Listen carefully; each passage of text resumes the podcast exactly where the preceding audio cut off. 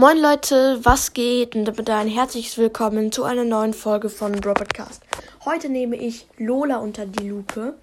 Viele, viele Hörer haben sich gewünscht, dass ich mal wieder einen Brawler unter die Lupe nehme. Und da gerade ein neuer Brawler herausgekommen ist, nehme ich den sofort unter die Lupe. Das heißt, ich untersuche ihn und suche nach kleinen Details. Und jetzt lesen wir uns mal die Brawler-Beschreibung durch. Los geht's.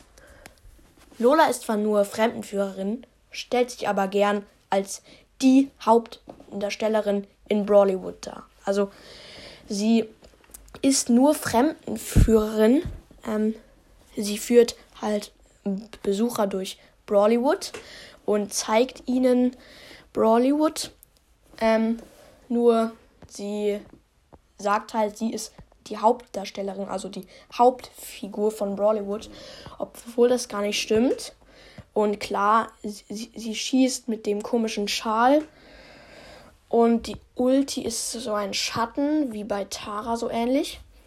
Ähm, genau. Und jetzt schauen wir uns mal das linke Bild an und da sehen wir, dass Lola einen Spiegel in der Hand hat.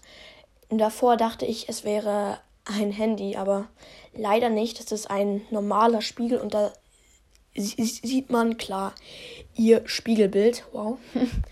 Und dann sehen wir noch einen grünen Fuchs. Habt ihr schon mal einen grünen Fuchs gesehen? Ich noch nicht und ich bin mir sehr sicher, dass es grüne Fuchs Füchse nicht gibt und schon gar nicht mit Diamantenaugen.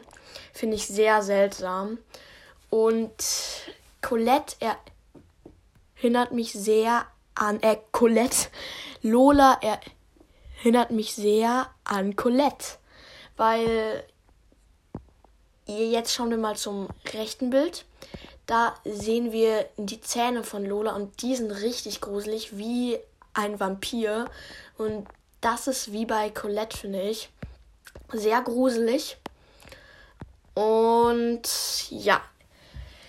Mehr Geheimnisse hat Lola gar nicht. Also glaube ich. Wenn ihr noch ein Geheimnis wisst, schreibt es gerne in die Kommentare. Und genau, haut rein und ciao, ciao.